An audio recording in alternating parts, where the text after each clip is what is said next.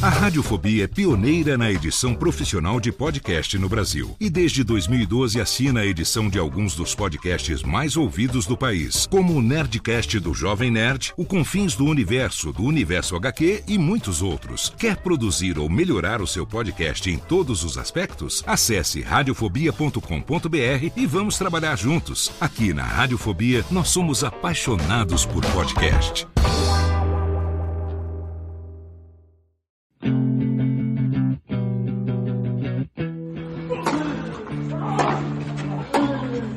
Drop Shot na paralela. O boletim sobre Roland Garros 2020, o Grand Slam francês em tempos de pandemia. Apresentação de Jeff Paiva, comentários de Ariane Ferreira e participação de convidados especiais. Ready? Salve galera da Bolinha Amarela, Jeff Paiva e Ariane Ferreira chegando com o último episódio do Drop Shot na Paralela Roland Garros 2020. Para surpresa de absolutamente ninguém, Rafael Nadal é o campeão masculino. 13 títulos de Grand Slam na França, o homem está imparável. Aí, para alguma surpresa de algumas pessoas, principalmente quem não ouviu a Ariane Ferreira cantando a bola antes, Iga Swiatek foi a campeã no feminino, baita campanha da polonesa. E alguns resultados interessantes nas chaves de duplas também. Infelizmente não deu para o Bruno Soares no Brasil. Bem-vinda, Ariane Ferreira. Acabou a maratona. Graças a Deus. Muito obrigado pelas boas-vindas. O ouvinte nota pela minha voz que estou até cansada. Estamos todos cansados de tênis em 5 sets, apesar do Djokovic não ter arrastado o Nadal.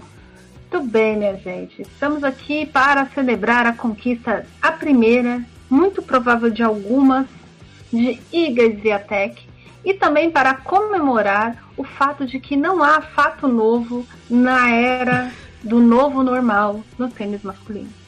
Bora falar de tênis. Bora falar de tênis. Vamos começar falando da dos campeões de Roland Garros nas chaves juvenis, porque tem um ponto interessante pra gente, pra gente citar aí, né? Tanto o título de simples quanto o título de duplos ficaram com a Suíça e com o mesmo jogador, o Dominique Stricker, que é o número 10 do ranking atual da ITF, tem 18 anos.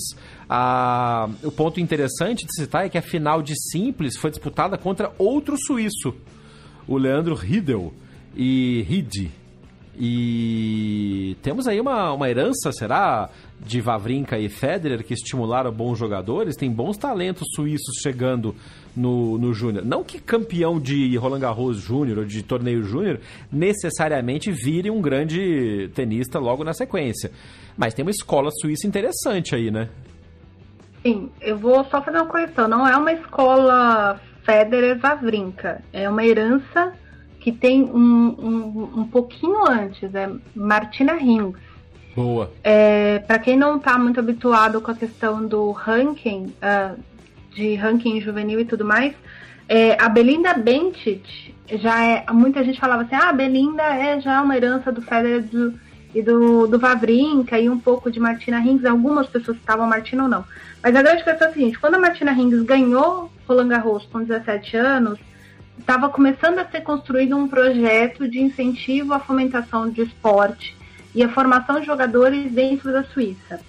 De lá para cá, a Federação Suíça tem atuado é, muito com, com um projeto espelhado em alguns outros países, dentre eles a Dinamarca, que é você cria oportunidade para o maior número de crianças ter contato com esporte seja por via educacional uh, em alguma intervenção na escola. Vale ressaltar que, até onde eu sei, pelo menos da última vez que eu fiz uma reportagem sobre isso, nas escolas suíças não existem uma aula específica de tênis, como há, por exemplo, na Argentina, uhum. mas as crianças têm contato com esse esporte. E também projetos sociais, tanto projetos sociais de instituições como instituições uh, da, do próprio Roger Federer, projetos sociais bancados pela Tênis Suisse, que é a, a Federação Suíça, como outros tipos de projeto social que envolvem esporte e cultura para as pessoas mais uh, simples e mais carentes dentro da Suíça. Uhum. A partir disso, cria-se uma série de campeonatos e aí você vai afunilando para você ir pegando alguns talentos e investindo mais forte nesses talentos. O que, que é investir mais forte nesses talentos. O circuito da a Suíça é um país pequeno. A Suíça não vai ter 2 mil jogadores competindo no juvenil. Então, o que, que eles fazem? Eles dão incentivo para essas crianças irem competir de vez em quando o calendário europeu, até conforme a idade for ganha, vai ganhando idade.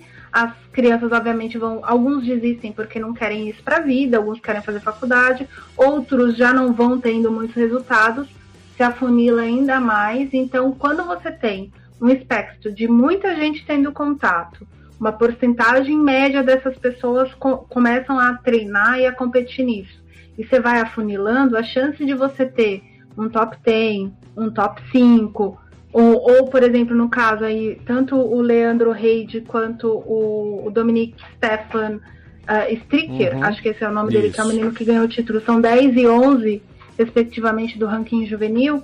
É, pra, atrás deles ficaram 200, 400, uhum. 500 meninos e meninas competindo. A mesma coisa a Bentite. Eu lembro que a última vez que eu fiz uma reportagem sobre isso, por que, que eu tô falando isso? Tite bateu a Serena Williams em Toronto, eu fui pesquisar a formação da Bentite, porque a Bentite é de é, família estrangeira. Na época, a mãe da Martina Hingis era treinadora dela e tudo mais. E aí, eu vi um, um.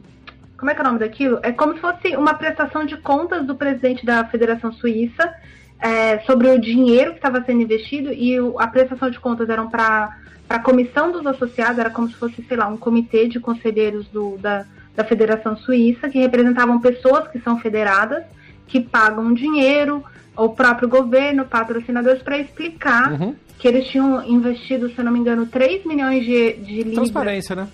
É, transparência. É uma questão de é, obrigação também, né? é. né?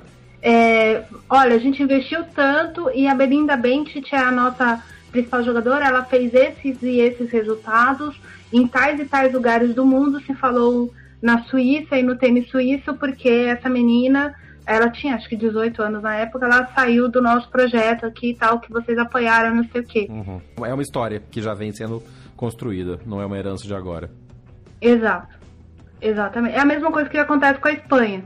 Vai ter um momento, muito provavelmente, em que vai sair mais do que um ou dois jogadores da Suíça, apesar de ser um país pequeno, porque, obviamente, essa herança de Federer, no caso, herança que a gente diz de incentivar as crianças a praticar, é, ela ainda está sendo construída, né? É. Há muitos, muitos meninos e meninas hoje com 6, 7 anos ainda não sabem necessariamente se querem competir o tênis, mas muita gente está pegando aula com certeza na Suíça por conta dos dois, uhum.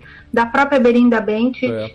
É, se esses dois rapazes tiverem uma carreira consolidada, isso vai continuar incentivando. Então, um molequinho que hoje tem três anos, daqui quatro anos ele pode estar vendo a Bentit ganhando Grand Slam e, e, vai falar, não, eu sou suíço. É, o projeto se retroalimenta, né? Exato. O, na final de duplas, o Stricker jogou com o italiano o Coboli, que é outro júnior, também é outra uh, federação que tem um trabalho muito forte de construção de base. A gente tem visto muitos italianos chegando novos no circuito e fazendo boas campanhas. A Nani comentou em alguns episódios para trás no Drop Shot que foi um dos anos em que mais eh, italianos chegaram à terceira rodada de Roland Garros. E na final eles ganharam dos brasileiros, o Bruno Oliveira e o Natan Rodrigues. Bruno Oliveira Mineiro, Natan Rodrigues Baiano, uh, dois jogadores também muito, muito, com muito potencial, com muito talento. O Bruno Oliveira, ele inclusive, a gente estava falando de herança e, e um tempo atrás a gente comentou sobre a entrevista que o Bruno Soares deu à ESPN e uma pergunta que a gente fez sobre legado. O Bruno Oliveira é parte do projeto que é financiado entre outras pessoas, pelo Bruno Soares também, para desenvolver novos talentos. Então já tem também aqui no Brasil.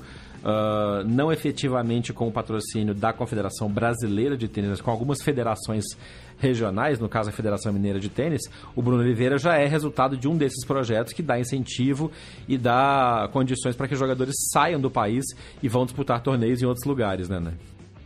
É, e o que é muito importante, assim, o fato da gente ter esse tipo de de, de conexão, de apoio para os meninos, porque hoje em dia ainda, se você não vem de uma família abastada e que decida bancar o seu projeto de sonho, que uhum. pode ser que dê certo, pode ser que não dê certo, ou se você não causa um tipo de furor muito grande na mídia e acaba atraindo a atenção de patrocinadores reais, a chance de você conseguir ir para fora e o ir para fora é muito importante porque porque você a gente não tem um nível forte de competição no Brasil, apesar da gente ter um número um número grande de meninos e meninas competindo.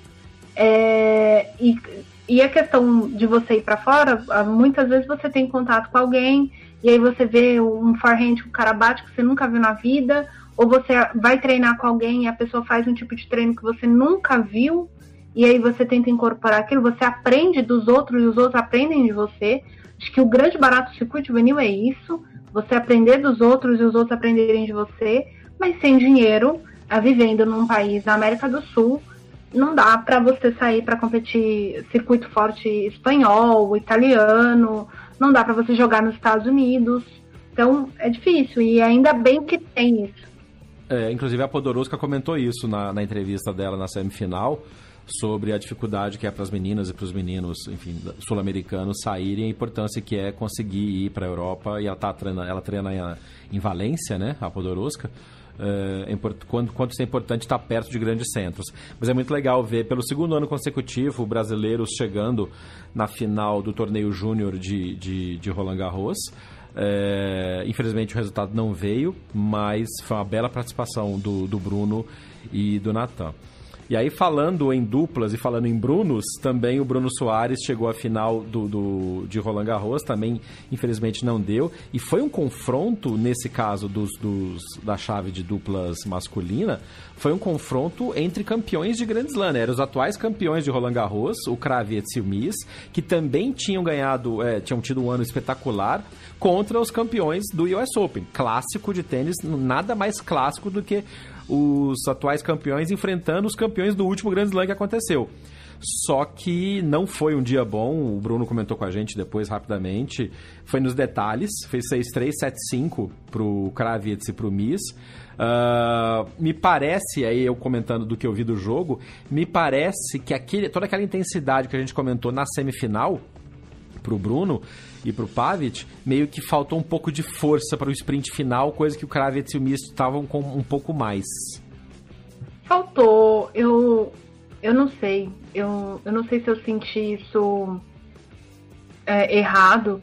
Me parecia que o, o Pavic estava hum.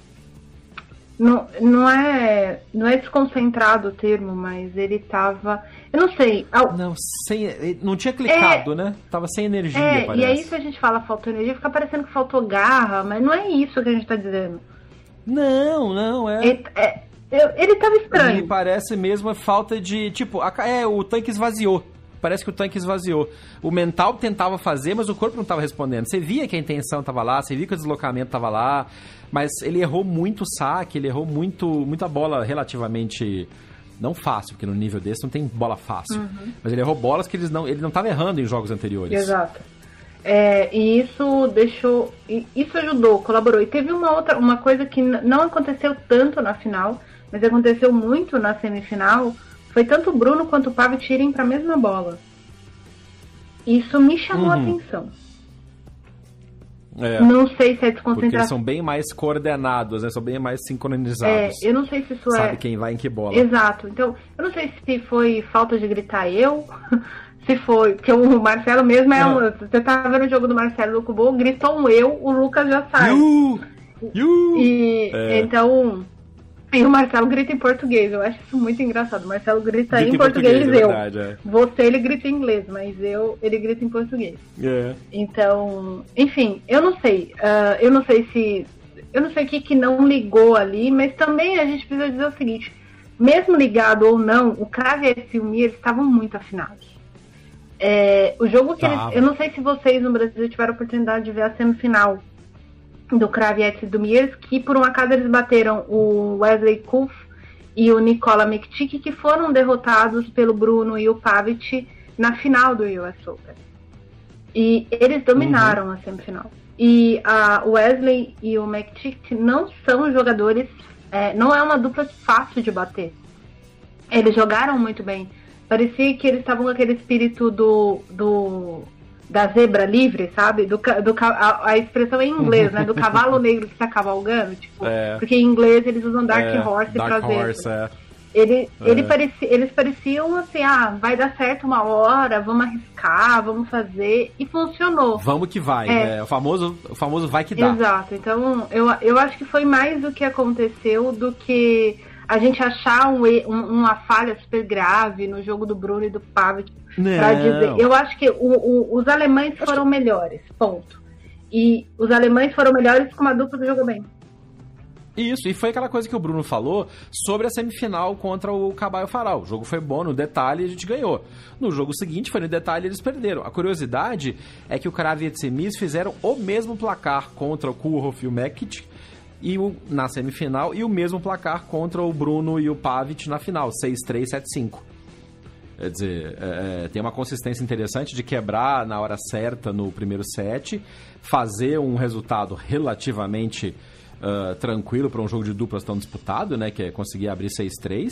E depois, na segunda parcial, e aí foi isso mesmo, o Bruno foi quebrado no 5 a 5 Sim. E sacando para fazer 6 a 5 eles quebraram e fizeram 7 a 5 logo na sequência, que é um momento crucial do mental. E é como você comentou, me pareceu realmente também que o Pavic e o Bruno estavam um pouco abaixo do que precisariam estar para ganhar esse título e o Kravitz e o Mi estavam com isso na mão. Enfim, como diz o Bruno sempre, segue o baile. Baita campanha dos Brunos em Roland Garros, do Bruno Soares e do, do, do Bruno Cardoso. Uh, Oliveira. No, nas duplas juvenis, Bruno Oliveira. É porque o, o Instagram dele é Bruno Cardoso. É. Bruno Oliveira. É... Baita campanha dos dois e agora entender o que vem pela frente. O que também é uma incógnita, né? O que, que vem pela frente agora? É, eu acho que. O que, que eles vão jogar? Voltam pro Brasil, não voltam? O Bruno, especialmente, depois dessa rodada inteira, porque eles saíram do US Open e foram direto pra Europa, né? É. Eu, eu acho muito provável que, por exemplo, o Pavic está sem, tá sem parar desde Cincinnati. Apesar dele ter caído na estreia lá. É. Mas, porque o Pavic jogou Hamburgo enquanto o Bruno estava descansando. É, eu acho que eles podem, sei lá, parar essa semana. Eu não olhei a chave dos ATPs, eu não sei se eles estão inscritos. Mas a grande questão é assim, tem poucos torneios para jogar.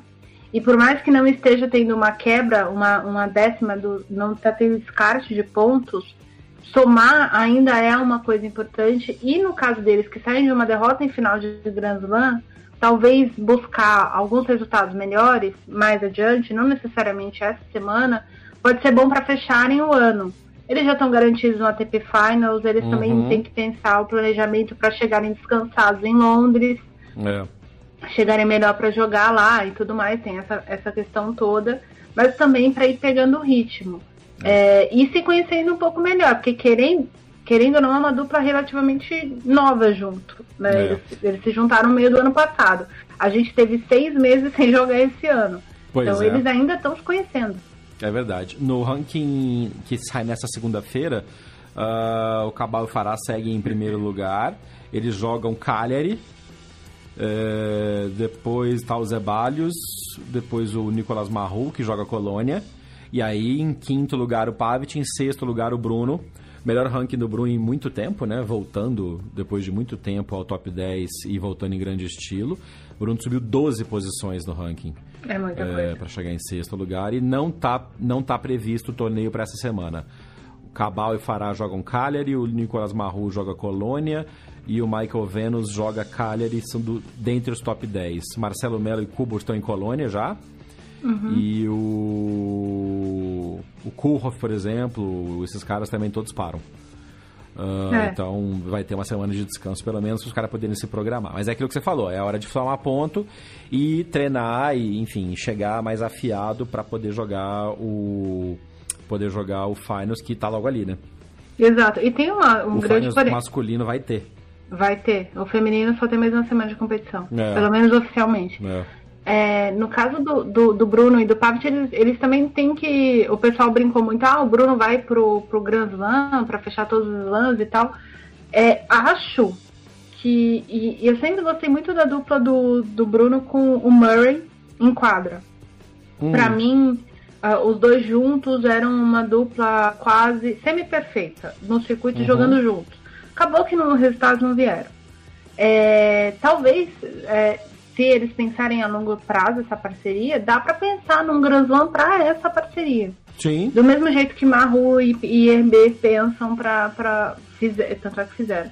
Mas é. uh, começou a, a, dar certo, vamos, vamos fechar o Slam, vamos fazer e tal. Eu acho que eles podem pensar nisso. Da mesma forma que, por exemplo, o, o, o, Marcelo e o, o, o Kubo, eu acho que o Marcelo e o Kubo estão juntos, não só porque eles se dão bem, porque os resultados muitas vezes vêm, mas porque eu acho que é uma realidade muito possível para a dupla dos dois. E acho que uhum. os dois são assim. O problema é que os circuitos de duplas tem algumas duplas possíveis de você ver fazendo isso. E além do Bruno e do Pavic, do Marcelo e do Kubo, os colombianos estão aí para isso. Uhum. Essa parceria que de vez em quando joga junto, que ainda não definiu ficar junto, que é o John Pierce e o Marco Vênus, o Marcos Vênus, que jogou com o Demolineiro muito tempo, também é uma dupla que é. se encaixa bem, é interessante. É, o Pierce jogava com o Continente, né, que também fizeram muito é, sucesso. Não sei, e ganharam, fizeram final de Grand Slam e tal. Não sei é. por que, que separou, mas deve ter alguma razão. Skupski e Murray também é uma dupla muito forte. Então, então o circuito de dupla tem esse que... problema.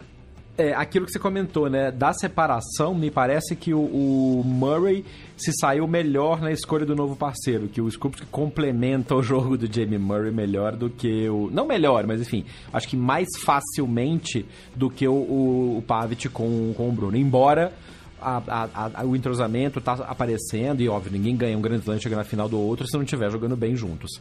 Mas Exato. me parece que, a despeito dos resultados serem melhores, eu vejo o entrosamento do, do Jamie com o Skupski um pouco à frente do que o entrosamento do Bruno com o Pavic. Fora o detalhe que o Bruno contou pra gente já em programa anterior, que a questão dele ter ficado no Brasil durante a pandemia, ficaram separados, não puderam treinar, enquanto o, o, os Kupski e o Jamie jogaram aquele circuito dos, dos britânicos, estavam sempre treinando, estavam no mesmo país, enfim. Interessante, e como sempre, como a gente fala já há dois anos, fiquem de olho nas chaves de duplas masculinas, porque é pega pra capar. Não tem ninguém que leva fácil, que domina, é sempre uma disputa, né? Sim, e foi bom você ter comentado essa questão do encaixe ou não das duplas, porque eu tinha pensado em comentar um negócio e esqueci.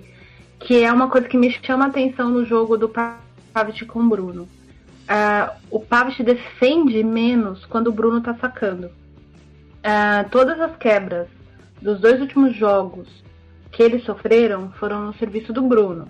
Porém, todavia, hum. entretanto, Uhum. Desde que o Marce... desde que o Bruno jogava o circuito com o Marcelo, a gente sabe que o saque não é o ponto forte do jogo do Bruno, o ponto crucial, uh, a uhum. coisa que a ah, vai resolver. O parceiro tem que estar tá muito esperto. É, a gente quase morreu naquele, naquele Wimbledon com o Jaime, né? É. Todo mundo lembra. Aliás, o Australian Open, todo mundo lembra. Na hora que o Jaime foi sacar pro jogo, todo mundo ficou mais confortável assistindo o jogo porque o saque do Jamie era melhor que o saque do Bruno, como o do Pela, do Peia, Pela, já tô confundindo os jogadores. Alexander Peia era melhor que o do Bruno e do Marcelo, naquele momento teve uma época em que o saque do Marcelo era melhor que o do Bruno. Uhum. O, o, o, o, o, parceiro, o oponente não, o parceiro do Bruno, você tá muito atento, é. muito atento. E o Millers ontem, é, ele, ele conseguiu fazer vários drop shots ali, em algum, obviamente, alguns drop shots não resolver, ganharam ponto, mas não virou game nem nada. Uhum. Assim, ponto que não precisa perder. Assim, não, não é mas... é que não precisa perder, mas. Vocês entenderam o que eu quis dizer? Entendi. Não, e isso tanto é verdade que isso reforça a nossa teoria de que o, o, o não estava no melhor da sua forma. Uh, total, física, mental, enfim, porque nas quartas de final ele não deixava passar nada. O Bruno sacava ele crau. O Bruno sacava ele crau. E foi como você falou, isso não aconteceu e os adversários, principalmente na final, se aproveitaram dessa característica do saque do Bruno, que não é tão porrada, é mais colocado e o parceiro que está na rede deveria fechar de uma maneira mais efetiva. Essa questão da defesa é um ponto, é um ponto interessante mesmo. E quem joga dupla, quem gosta de dupla, quem assiste dupla, começa a reparar esses pequenos detalhes táticos. Né? Por isso que os caras estão sempre se comunicando sinal para onde você vai sacar, eu vou ficar para lá, porque isso já é, sei lá, é xadrez, né? Três, quatro movimentos à frente, os caras já sabem quem vai para aquele lugar. E aí, quando você vê dois jogadores indo na mesma bola, como você comentou, é realmente um claro sinal de que não estavam nos, nos melhores dias de, de conexão. Enfim, é, belo, belo resultado, bela campanha do Bruno nessa gira de, de grandes lãs, né? De US Open e depois uh, Roland Garros. Agora vamos ver o que, que vai ser para o final do ano. E antes da gente mudar de assunto, a gente misturou duplas com, com juvenil. Eu quero chamar atenção para uma informação do ranking juvenil da ATP. Entre os 20 melhores tenistas do mundo, os 20 melhores do juvenil, apenas quatro garotos têm menos de 18 anos. É, são eles o número 2 do mundo, o Roger Run, da Dinamarca, o japonês número 3 do mundo, Shintaro Mochizuki, o norte-americano Martin Gunn, que é o número 5, e o outro é o Toby Kogat, também dos Estados Unidos, 18º. Entre os 20 melhores, nós temos dois brasileiros, o Gustavo Reid, que é o 17º, e o Nathan Rodrigues, que é o sétimo. Uh, por que, que eu estou chamando a atenção para essa informação? Porque uh, todos os, os 20 melhores, a gente tem 16 meninos com 18 anos, o que significa que é oficial, real e oficial, mais do que nunca, de que os meninos estão demorando para sair do profissional. Uhum. Uh, sempre foi mais fácil você ver uma menina de 16 anos competindo, tanto é que a gente, Coco Golf fez quartas é, em Wimbledon com 16 é. anos, mas, e sempre houve mesmo esse gap, então quando o Leighton Hewitt ganhou o primeiro ATP dele, oh meu Deus, um jovem, ele tinha 17 anos, mas, então já nos anos 90 era um negócio de um menino de 17 anos estar tá ganhando um ATP, porque os homens estavam ficando mais tempo no circuito, mas a gente está vendo que as equipes estão desacelerando o processo e eu não sei até que ponto isso é bom ou isso é ruim para os meninos.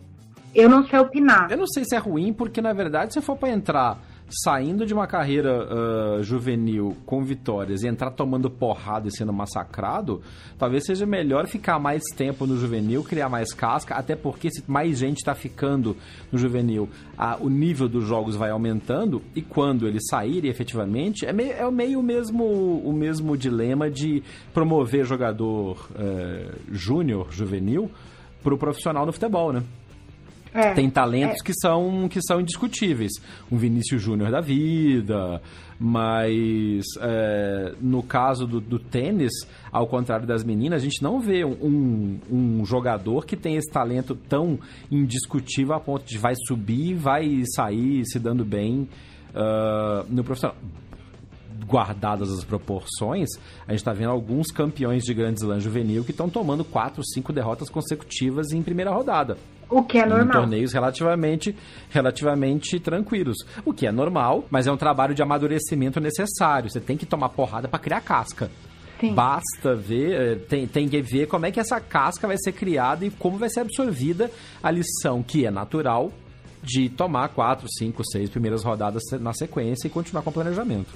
Exato. E aí, por que, que eu chamei a atenção para tudo isso? Porque assim, os dois, os dois ou três últimos garotos que a gente viu as pessoas falarem muito deles no, na época de juvenil, eu me lembro muito das pessoas falando do Zverev, não porque ele fez a final de Roland Garros que ele perdeu pro Garim, o Garim tinha 18 anos, ele tinha 16, mas pelo que ele foi produzindo naquele ano para frente, dentro do uhum. juvenil, e se falava muito do Titipas, uh, quando ele já tinha 16 anos, ele não tinha feito ainda nenhum resultado em Grand Slam, o Titipas que é campeão de Wimbledon, salvo engano, em, em no juvenil.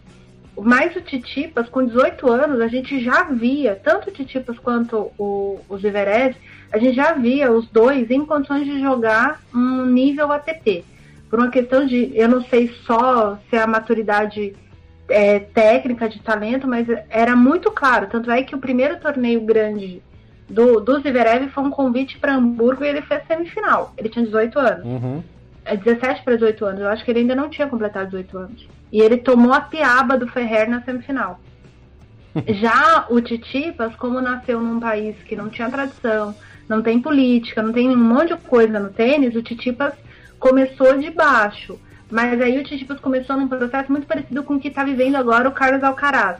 O Alcaraz jogou e acho que ganhou. Hoje eu não vi o resultado foi, do Challenger foi, dele. Foi, foi campeão. Ele ganhou Barcelona. 17 anos. Uhum. O menino tem 17 anos e dois títulos de Challenger nas costas. É isso Primeiro ponto de ATP dele, ele fez com 14 anos. Então são coisas que também, obviamente, é um talento excepcional. O Alcaraz tem um ex número um do mundo na, na, nas costas dele, mas são algumas coisas para a gente entender mais ou menos como é está funcionando a dinâmica do tênis, até para a gente não cobrar demais, de, de, inclusive de jovens brasileiros. E eu não estou falando só do Natan e do Gustavo ou do Bruno, que ainda estão no juvenil. É o caso, por exemplo, o Thiago Wilde ainda não completou 20 anos. Acho que ele chegou à quinta derrota consecutiva dele desde o retorno do circuito sendo que ele parou o circuito uh, vencendo o título de Santiago muito devagar com a dor que o santo é de barro. Oi, eu sou a Letícia Sobral e você está ouvindo o Backhand na Paralela.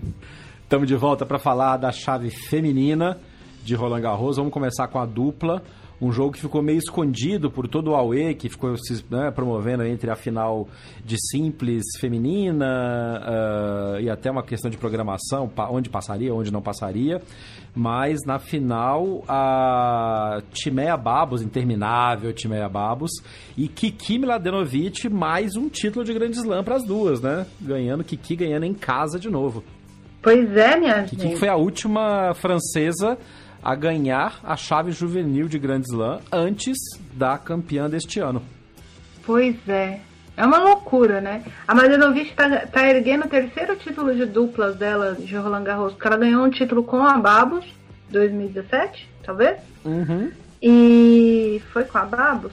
É, foi com a Babos, foi 2019. Elas são as atuais campeões. Não seja campeãs, não seja maluca, Ariane Ferreira. E 2000 16 ela ganhou com a Carolina Garcia. Ela jogou com a Carol, com a, com a Carol Garcia e elas ganharam a chave de duplas femininas. Então é o terceiro título de Roland Garros para Madrenovic, é o quarto título de Grand Slam com a Babos. A Timea Babos e ela são bicampeãs do Australian Open, elas ganharam esse ano e ganharam em 2018.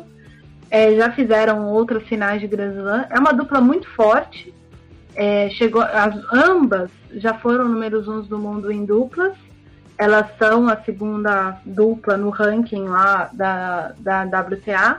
E o, a gente estava falando muito de circuito de duplas masculino, mas até acho que o circuito de dupla feminino, é, tirando, uh, obviamente, as duas primeiras duplas, né, Madrinovic e a Babos como número 2, e a Su Ishii e a Bárbara Oistrikova como as cabeças, as, as principais, a principal dupla, é tudo muito equiparado até top 20 top 20. Assim, as meninas têm duplas muito fortes. É, e foi muito interessante. Eu não vi, infelizmente eu não consegui assistir, eu não sei nem em que lugar que eles passaram a final feminina. Eu queria ter visto, primeiro para ver, uh, porque eu gosto de ver a, a Babos e a Madenovic jogando juntas, funciona super essa dupla, mas pela Deixa Guarachi, que foi a primeira chilena na era Open a jogar um Grand Slam, a final de um Grand Slam entre as mulheres, é, a 13 terceira pessoa nascida no Chile a jogar uma final de Grand Slam independente da chave no profissional. Então, tinha esse, esse, componente que eu gostaria de assistir, infelizmente eu não pude ver, mas pelo placar aqui é muito a ver com a campanha que as meninas tiveram. Uh, na a semifinal delas foi muito difícil. Eu vi um compacto que eles fizeram uhum. da semifinal da Babos com a Madernovic com a, contra a Klesikova e a Kreisikova e a Siniakova. Elas venceram em três sets. Foi um jogo muito difícil, muito disputado. E a campanha foi essa. Em alguns momentos elas tiraram aquele gás a mais, aquele negócio de: olha, a gente está jogando há muito tempo juntas, então a gente já sabe para que lado que a outra vai respirar. E isso fez com que elas vencessem alguns jogos é, tanto os que eu consegui assistir quanto os que a gente acabou lendo algum resumo, enfim, vendo o pessoal comentar. Então é interessante ver a França, pelo menos nas duplas. Uhum. Isso já tem três décadas.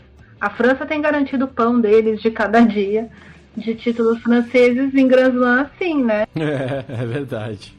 E a gente falou rapidamente, citou rapidamente a campeã, a Mladenovic, que foi a última campeã é, juvenil francesa em Roland Garros. Esse ano, a Jaquerot, que a Helene Jaquerot, que foi a, a, quem ganhou a chave juvenil das meninas, ela é de maio de 2003. E a campeã de, de simples feminina, que é a Iga Swiatek, é de maio de 2001. A diferença está muito pequena. Tá muito pequena. Tá muito pequena. Eu não vi nenhum jogo, não consegui ver nenhum jogo da chave juvenil feminina. Nada. E essa menina, eu, eu vi um vídeo dela, acho que no site do L'Equipe. Ela me parece uma jogadora que tem mais jeito do que força para bater na bola. Porém, eu não posso comentar o jogo dela com base só nisso, mas assim, com base nesse videozinho compactado, ela me parece uma jogadora mais jeitosa, ela é mais. Vou fazer um comentário que não é tão habilidosa quanto, mas é um jeito mais lodrá de jogar tênis, sabe? Aquelas, aquelas bolas no punho. Se, nossa, ela for, se ela virar profissional e virar lodrá, acabou pro circuito feminino, né? Porque, enfim. É, é mais estilo é. do que força, Me né? pareceu, é. mas não sei se é assim. Estão é. falando de, de teenagers campeãs em Roland Garros, a gente vai, obviamente, citar a final, que final mar, deliciosa que foi Igor Swiatek versus Sofia Kenin. Eu acho até que a Kenin merecia ter ganhado um set, porque a Swiatek realmente estava tava numa, numa, numa semana, numa quinzena absurda. Mas a Kenin não fez feio. No primeiro set ela deu trabalho para a Swiatek. Ela conseguiu se manter mentalmente forte no, no, no jogo, apesar de claramente a Swiatek estar jogando melhor para a final. Uh, ela viu, a, a Kenin viu o, o, qualquer tipo de favoritismo que o fato dela ser cabeça de chave pudesse colocar, se dissolver logo no primeiro segundo game, mas ela manteve a força mental e conseguiu jogar bem, conseguiu dar uma bela uma bela uh, dificuldade para a Sviatek. Só que aí depois não teve jeito, o, o o trem polonês saiu da estação e a Kerin ficou pelo caminho, foi 6-1 no segundo set. Que delícia assistir a Sviatek jogando, mas que legal ver a Kenin, que é a atual campeã do Australia Open, jogando bem também e duas garotas muito novas fazendo um jogo de tanta qualidade e com variação. Se precisava dar balão para diminuir a velocidade da bola, dava, depois já vinha logo uma porrada na sequência, muita angulação de bola. A Sviatek trabalhando muito bem os ângulos de saque, foi bem legal o jogo. Foi muito interessante. Para quem, cara, você não assistiu, você perdeu, velho. Você per... a, final feminina, a final feminina, do ponto de vista de opções de jogadas, ela foi muito superior à masculina. Ah, foi, com certeza. Nesse, nesse assim, porque se você joga tênis, não é o meu caso, mas se você que tá ouvindo a gente joga tênis, e que é. Eu tenho que deixar isso muito claro pro ouvinte, né? Senão algum jogador vai me perguntar de novo se eu jogo tênis. Então já fica claro pra todo mundo que eu não jogo tênis, ok? Não, não jogo, não me interessa, não tenho vontade nem saúde. Voltando, é, por exemplo, sei lá, você tá aprendendo a sacar agora e você sonha em ter um saque angulado. Só que você sonha em ter o saque angulado do Federer. E o saque angulado do Federer requer uma série de coisas, entre elas altura, força e jeito. Você pode ter o saque angulado no estilo da Sofia Kenny. Uhum. Ou você pode ter o angulado da Isiatec. Você não precisa nem de altura, nem de força e muito menos de jeito no punho para fazer o tosse. Aliás, fizeram uma observação muito interessante aqui que eu nunca tinha reparado é, na Eurosport Portugal. O, o Hugo Ribeiro, o narrador da, da final feminina, fez essa observação e eu não, nunca tinha reparado, eu fui olhar jogos antigos da Kenin para prestar atenção. A Kenin faz o toss, o toss para você que não joga tênis é jogar a bola para cima para sacar, sem olhar a uhum. bola. Ela só vira a cabeça para olhar a bola na hora que ela já tá com a raquete para acertar a bola. Cara, isso é contra tudo, é contra tudo que qualquer professor ensina. Exato, porque você precisa ver a forma como a bola está rotando, girando no caso, para você decidir se o saque que você pensou vai acontecer ou não. São milésimos de segundo, mas se a bola, por exemplo, ela desce muito rápido, é. você já sabe que você não pode tentar um, uma angulação, senão ela vai sair fora da linha do T. Tem, tem uma série de regrinhas que qualquer professor ensina, e isso, é, assim, mudou, eu já, eu já acho a, a Kenin uma jogadora muito interessante do ponto de vista de ter recursos é, sempre disse que para mim a Kenin não até pouco tempo atrás, até o final do Open, na verdade, eu assisti o jogo da Kenin sem entender qual era dela. Ela fazia algumas coisas muito bem, outras coisas corretamente, mas você não dá pra gente falar assim, olha, a Kenin é uma jogadora, muita gente fala assim, a Kenin é uma jogadora de drop shot. Não necessariamente, depende do oponente, depende de com quem ela tá jogando, ela nem lembra de fazer drop shot. Às vezes ela faz drop shot na hora que ela tá desesperada. Ela faz drop shots é, no susto. É, e ela faz upshots como poucas pessoas. A bola dela, inclusive teve uma bola que, coitada da Isatec, ficou até ridícula, que a bola que ficou pra trás. Ela bateu, ela bateu com o slice, Foi. ela fez o drop shot com o, é. o slice do Murray. Aquela coisa que o Fanini disse que, que o Murray fazia pra humilhar. É, obviamente o Fanini estava exagerando. Uhum. A Kenin faz, a Kenin faz com muita propriedade, com muito domínio da bola. E, e, e, olha, e, e vibra olhando para o adversário quando faz Sim, isso. Sim, porque daí ela tem que ter uma mistura entre Venus Williams e Serena Williams para incorporar na pessoa. Tá certa ela, errada ela não tá. É. Errada ela não tá, ela é desafiadora. Eu gosto de jogador assim, de personalidade. O problema é o seguinte, a Kenin, durante o primeiro set, a Kenin sofria demais com os próprios erros. Uhum. Isso me chamou a atenção, porque a Kenin não, nunca teve essa mentalidade. Ela, ela reclama, ela é muito reclamona. Meu Deus do céu. Ela é muito reclamona. Ela fala muito com o pai dela. E, mas eu entendo, talvez seja o jeito dela. Ela é muito reclamona em quadra. É, ela lembra muito. Ai, gente, eu esqueci o nome da jogadora agora. Mas tinha uma jogadora há pouco tempo atrás que, que, que jogava circuito que reclamava demais de tudo até do vento. Mas é, ela reclama de tudo. Mas ela normalmente reclama muito dos erros dela. É, ela me parece que ela nunca vê o mérito da adversária. E aí, me, me parece, não sei se é isso.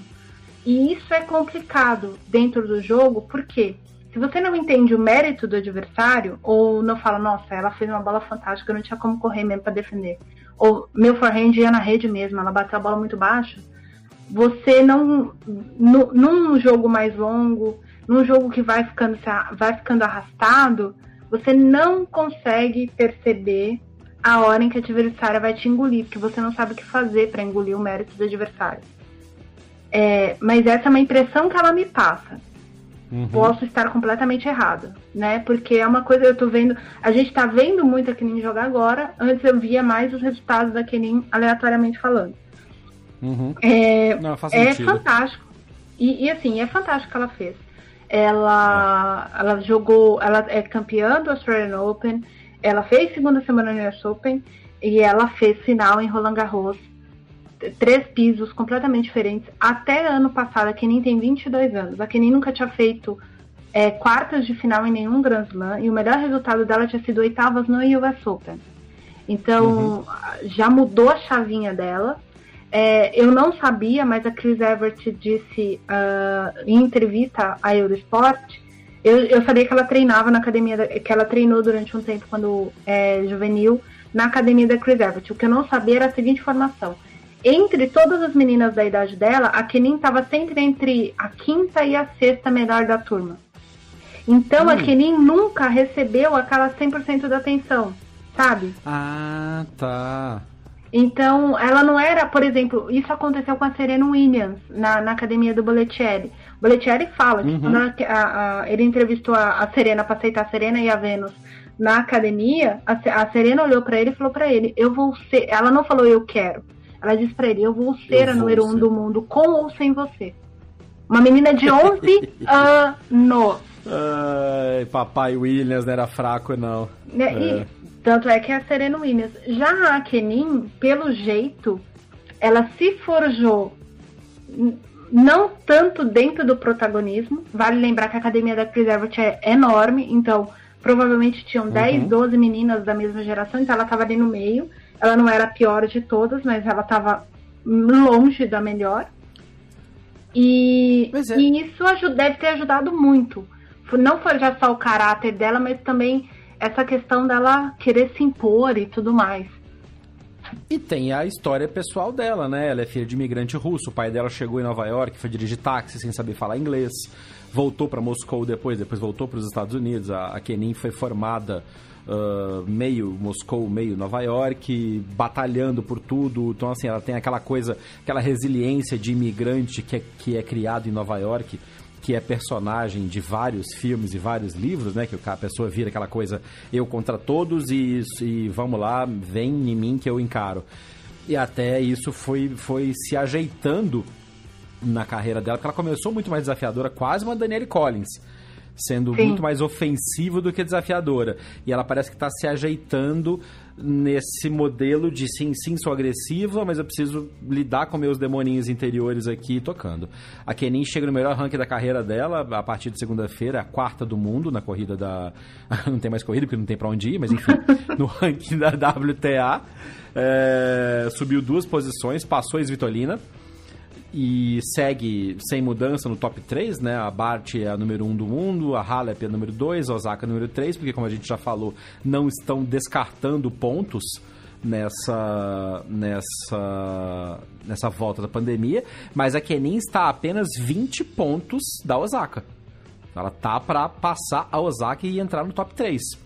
Tá realmente numa bela, numa bela evolução. A, o título da, da Iga faz com que ela suba para a 17 posição, ela sobe 37 posições no ranking. E é, é, o melhor ranking da. É o melhor novo ranking da carreira dela. Ela tinha sido 48 no máximo anteriormente. Então, assim, bela campanha das duas. E que legal ver, como, como a gente já comentou algumas vezes, a, a disputa pela, pela coroa de, do tênis feminino sendo tão bem disputada, com estilos tão diferentes, uma coisa que a Nani comenta sempre isso aqui com a gente, com estilos tão diferentes, você pode escolher duas, três jogadoras para seguir e não vão ter os estilos parecidos, você pode ver coisas diferentes e abordagens diferentes para os mesmos desafios, os mesmos problemas. É, e é, é surreal. Assim, eu fiquei muito feliz, obviamente. Uh, quem acompanha a gente já sabe que eu tenho uma, não uma predileção, eu gosto muito, desde a primeira vez que eu vi essa menina jogar, eu gosto muito de ver a Iga jogar. A, a Iga ela joga com uma tensão de raquete muito alta, mas ela trabalha com dois, três tipos de tensão no jogo. Uh, então, e ah, Ariane, eu jogo tênis, mas não consigo perceber a tensão dos jogadores necessariamente percebe o som da bola saindo da raquete que você uhum. vai entender. Se o som for mais seco e curto, quanto mais seco e curto o som do golpe, mais tensa, ou seja, mais pesado é a tensão da raquete do tenista. E, e a Iga trabalha a, a Iga trabalha com umas tensões absurdas assim. É, e ela varia várias formas. Você a, acho que o pessoal não nota muito porque ela não tem o hábito de trocar de raquete no meio dos games mas ela troca muito de raquete em quadra. Uhum. Ela sempre tá trocando, ela sempre. A, acho que ela vai, né? vai. É, e acho que ela vai estudando o adversário, então ela, ela pega uma atenção, depois ela testa outra e tudo mais. É uma jogadora que desliza, ela tá em. Uh, o pessoal fala em inglês, é, all, around, all around, ela tá em todos os uhum. lugares da quadra. É um absurdo. Você faz a bola curta, ela tá lá. Às vezes ela chega espigada, igual aconteceu com a bola que ficou para trás. Mas ninguém vai falar assim. O comentário, por exemplo, que hoje eu ouvi muito durante o jogo do Djokovic. Ah, o Djokovic ele faz a bola curta, mas ele não tá ficando muito perto da rede junto contra o Nadal. A Iga não, se precisar ela tá na, no, no, peito da rede, se precisar ela tá na linha do T, ela dá um jeito. Ela foi a rainha do aborti, né? A rainha do drop shot. Exato. Ela trabalhou ah. drop shot, ela deixava a Kenin louca que é uma arma que a Kenin usa. Aliás, o que ajudou a Kenin é. a ganhar o Australian Open foi esse bendito desse drop shot. Amortim, que é uma palavra que eu aprendi essa semana. É, amorti. Amorti. Mas, gente, é assim. E, e aí a, a, arma virou é. contra o caçador, né? Porque aí a Kenin sofreu na, na pele, literalmente na pele, essa mesma arma, porque a Iga usou e abusou. Exato. E aí, antes de eu falar um pouco da campanha da que eu quero ressaltar a campanha para vocês entenderem um caminho que essa menina fez. É, a, a como a Kenin, a Kenin é uma jogadora, uma das poucas jogadoras do circuito que tem mais de dois tipos de saque. Algumas meninas têm dois, três saques, algumas têm um só, tipo a Zarenka, e, e, e é grande do mesmo jeito. A Vitolina também tem um saque que funciona e o segundo que a gente reza para entrar, que é o segundo serviço dela. É, a Priscova tem dois tipos de saque, mas os dois são muito rápidos, então ou funciona ou não funciona. A, a, a Kenin tem alguns tipos de saque, uns três ou quatro. E a Ziatec também trabalha assim. E uma coisa que me chamou muita atenção, no jogo dela contra a Bouchard, ela estava trabalhando porque a bola não quica. Bo essa bola de Roland Garros ela não quica muito. Vocês vão ouvir o Jeff fazendo a resenha direitinho da bola, vocês vão entender como é que funciona. A bola não é uma bola para dar muito efeito no golpe. E mesmo assim, a Sviatek foi a pessoa que mais botou efeito no, no circuito inteiro, entre homem, mulher, qualquer coisa. Uhum. Foi a pessoa que mais botou efeito em bola.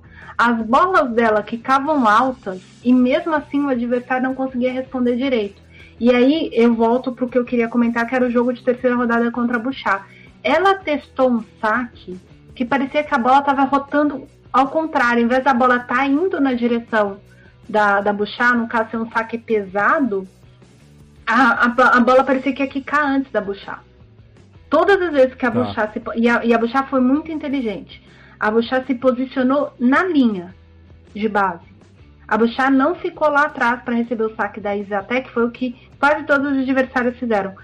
A Bouchard não, a Bouchard pôs ali e, e, deve ter pensado, se precisar, ataca no meu peito, você vai ter que me acertar. Uhum. E a Isiatec começou a, a, os, alguns saques contra a Bouchard, normalmente segundo é, primeiro serviço que ela fez isso. Algumas vezes ela errou, a Isiatec sempre errava na lateral. A Bouchard tinha que dar um, um passo e meio, dois para dentro da quadra para poder defender o saque o que é curioso. Então, já mostra que também é uma, uma, uma jogadora que consegue ler a adversária, tanto do, do ponto de vista, a adversária está fazendo isso bem, e também se, se entender enquanto adversária. Para uma menina muito jovem, isso é muito, muito, muito legal. A, a Isviatec abriu a campanha contra a 15 favorita da chave, a então vice-campeã Marqueta Vondrousova. Só isso. Ela começou vencendo a atual vice-campeã do torneio. Passou pela Sue Ishii, depois pela Bouchard, pela Simona Halep. E aí, obviamente, eu ia me perder aqui. Ela passou pela Bouchard, pela Simona Halep, pela, a, pela Martina Trevisan, a italiana surpresa da chave, pela Podoroska e depois pela Kenin. A Sviatek chegou à final como a primeira jogadora em 28 anos a fazer uma final de Grand Slam perdendo no máximo 5 games por partida. E é, na era aberta, a jogadora que mais. Uh, que na era aberta toda, dentro de Roland Garros, que menos perdeu games, no sentido de ela não passou de 5 games derrotadas pelo adversário. Inclusive Nossa. contra a Kenin. Isso é um feito muito grande. 28 anos atrás, 1994, quem tinha chegado à final perdendo no máximo cinco games foi a Mary Pierce, que entregou o troféu para Iggs e até que olha como o destino é. Que legal, mas que perdeu que a final. É, é, muito legal isso. Mas que perdeu a final em 94 para monstruosa jogadora que foi Arancha Santos Vicário da Espanha. Arancha Santos é, Vicário. Que era fantástica, cara. Era fantástica. É. Mas muito bem. É, eu Vamos acho que é pra... isso. É isso. Para terminar, você comentou da Arante Santificário e me veio uma coisa à cabeça que você repostou e eu repostei também. E a gente quer deixar mais uma. Não tem nada a ver com o torneio de Roland Garros agora, mas deixar de novo a nossa, toda a nossa boa energia, nossas forças para Soares Navarro, que continua na sua batalha contra essa doença maldita, está fazendo um tratamento. Uh, como a Nani escreveu no, no, no Twitter, cara, estamos com você. Estamos. E ela vai vencer essa batalha. Estamos de volta para falar do atropelamento que foi a final masculina. Quando definiu-se que ia ter Djokodal, Rafanoli, estão tentando achar o um nome ainda para esse confronto, mas nada vai chegar aos pés de Fedal. Rafoli. Rafoli.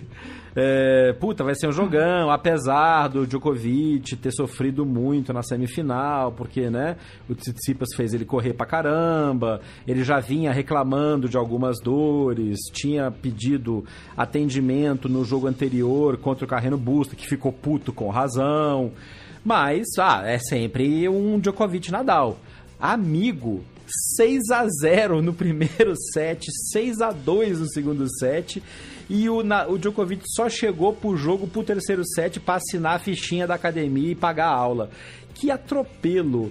Na coletiva pós-jogo, perguntaram, a primeira pergunta pro Djokovic foi: o que, que você faria diferente nesse jogo? O que, que você pensa depois desse golpe tão duro que você sofreu?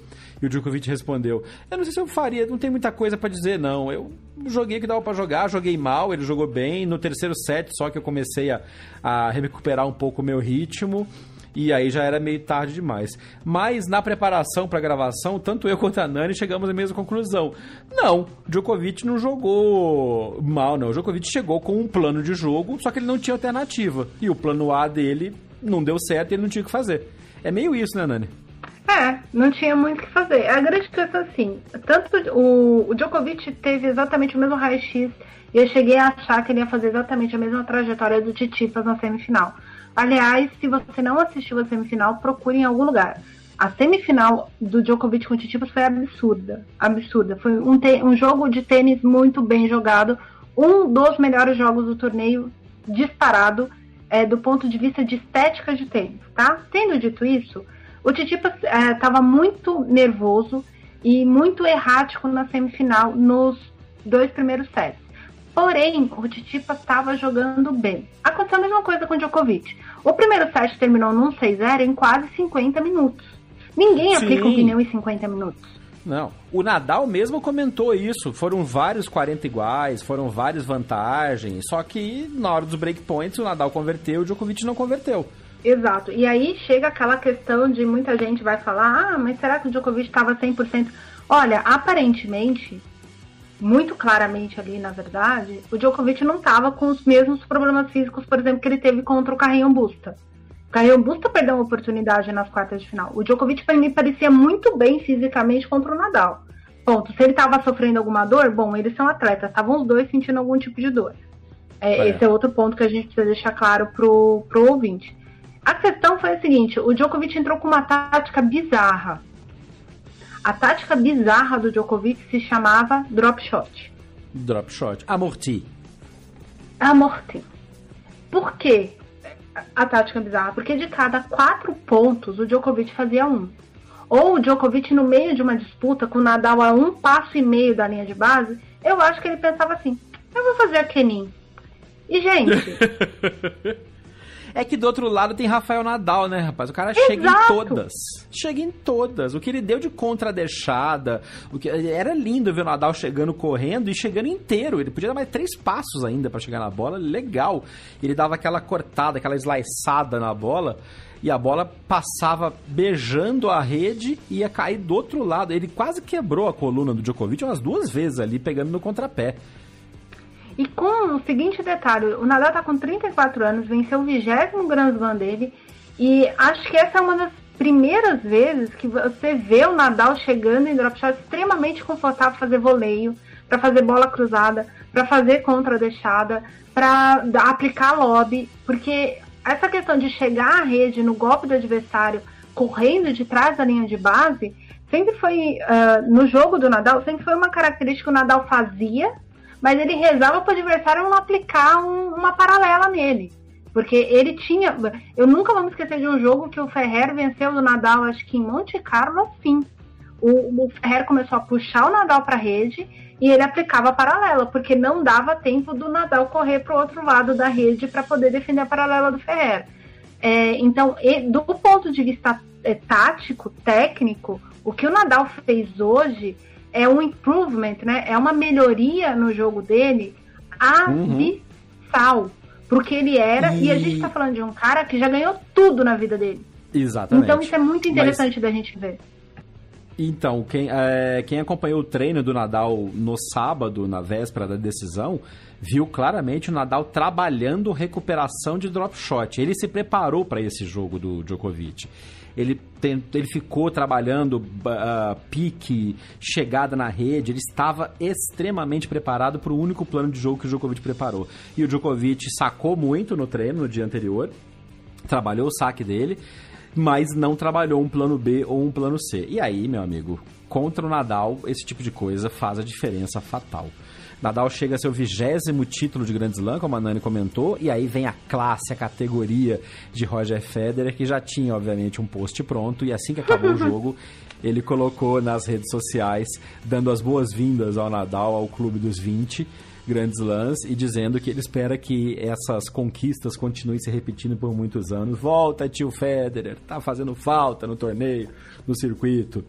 Mas foi uma senhora de uma, de uma conquista do Nadal, com bola diferente, sem bola diferente. A Nani postou isso também, repostou isso também, tá na, na, na timeline dela, que o, o Nadal é o único jogador. Uh, não é que é o único.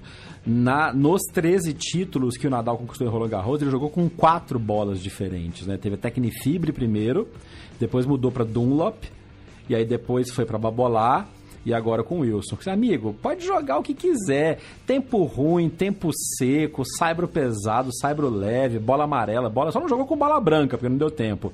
O homem não adianta, cara. Roland Garros é deles. Eu, eu vi um outro comentário hoje nas redes dizendo o seguinte: cara, não deviam dar o troféu, o, a Copa dos Mosqueteiros pro, pro, pro Nadal. Deviam dar a Torre Eiffel pra ele. Mas não a cópia, a original. É sua, leva.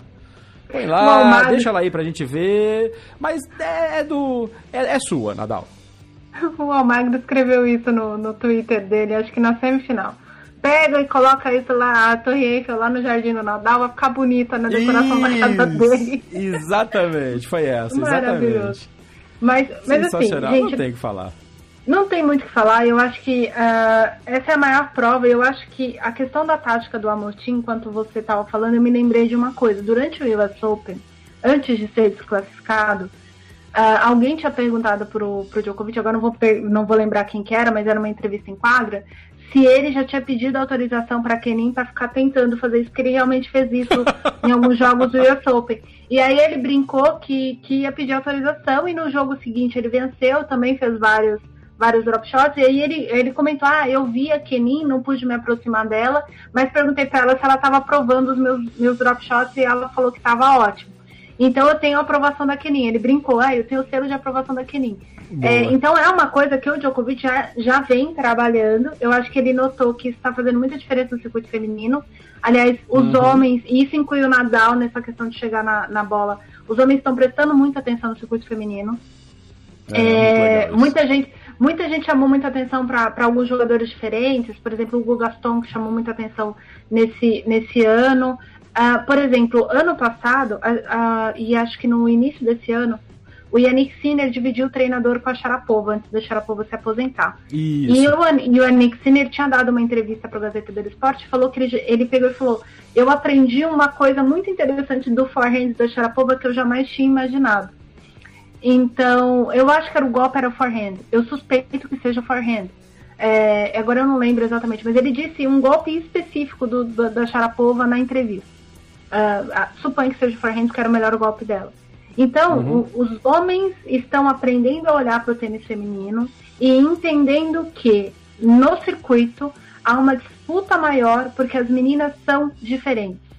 Cada uma delas tem uma arma e tenta atuar com mais duas ou três. Algumas têm três, quatro tipos de saque. O circuito masculino não tem isso. Então os homens estão tentando se renovar mais. e Exato. E os mais experientes estão na vanguarda disso, porque, enfim, até porque o método deles aí já está aí há muito tempo, graças a quem? A eles próprios. É isso. Mas é isso, gente. Só queria fazer um comentário para fechar. Para hum. fechar. Ouvinte, você que acompanha tênis há mais tempo do que o Nadal tem ganhado o Roland Garros. Então não é para todo mundo que está acompanhando a gente. Uh. Qual a última fantástica final de Roland Garros que você viu? A minha, Masculina?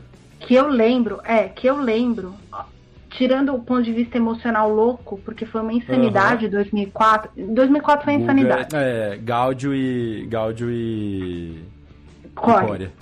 O jogo foi fantástico, tá na minha timeline do Twitter, eu postei até hoje o link lá, são três horas de jogo, assista, se você é quiser. que você comentou um negócio legal nesse post, né, que vale a pena recuperar aqui, que foi o pessoal falando, ah, pode ser que dê jeito, quando eu tava 2 a 0 pode ser que dê jeito do Djokovic recuperar, e você falou, até poderia, mas tem duas diferenças básicas. Uma que o, o, Como é que é? Uma que o Djokovic não é. Desmiolado louco, como o Gaudio. E outra que o Nadal não é o Coreia. é a grande diferença. Eu acho que essa é a grande diferença. E o Coreia, que era um jogador brigador, um jogador all-around, era um jogador fantástico. O Coreia era. Se você nunca viu esse jogo, vá, vá lá na minha timeline do Twitter ou jogue no YouTube. O jogo tá inteiro aí. O final de 2004 foi fantástico. Mas a última final grande que eu vi em Roland Garros foi, por um acaso, o Nadal contra o Mariano Puerta em 2005. Foi um grande jogo Boa. de tênis. É, podia ter sido muito melhor pelo nível dos dois, mas foi um bom jogo de tênis. E para mim foi a última final que me vem à cabeça assim muito rápido. O que me uhum. vem à cabeça falando de Roland Garros são jogos de chaves, por exemplo, semifinal de 2013 entre o Nadal e o Djokovic, é. alguns jogos muito importantes. Então, o que prova uma coisa boa e uma coisa ruim? A primeira coisa boa é o quanto o Nadal cresce e evolui, independente da condição em que é disposto a campanha de Roland Garros para ele. Uhum. Ponto. Esse mérito é uhum. é dele, ninguém tira. E o lado negativo é o fato de que ninguém chega à final, independente da campanha que faz. E aí eu vou ressaltar, por exemplo, a campanha do Davi Ferreira em 2013, que chegou à final de Roland Garros sem perder sets e perdeu de 3 a 0 do Nadal na final. Não importa o caminho que você faça, quantos cabeças de chave você bata, que era o caso do Ferrer. Se uhum. você, a maioria dos caras que chega lá não está à altura de uma final em Roland Garros, uma final de bater o Nadal. Foi exatamente o caso do Djokovic hoje. Como é que a pessoa entra com uma tática e não, não tem outra? E um ponto legal que você falou aí agora, que do, do, de ter, sem ter perdido sets, este ano, depois de muito tempo, os dois campeões, masculino e feminino, foram campeões sem perder sets. O Nadal, obviamente, mas a Iga também não perdeu nenhum set na campanha inteira. Exato. Fazia tempo que não davam os dois campeões sem perder set. Exato.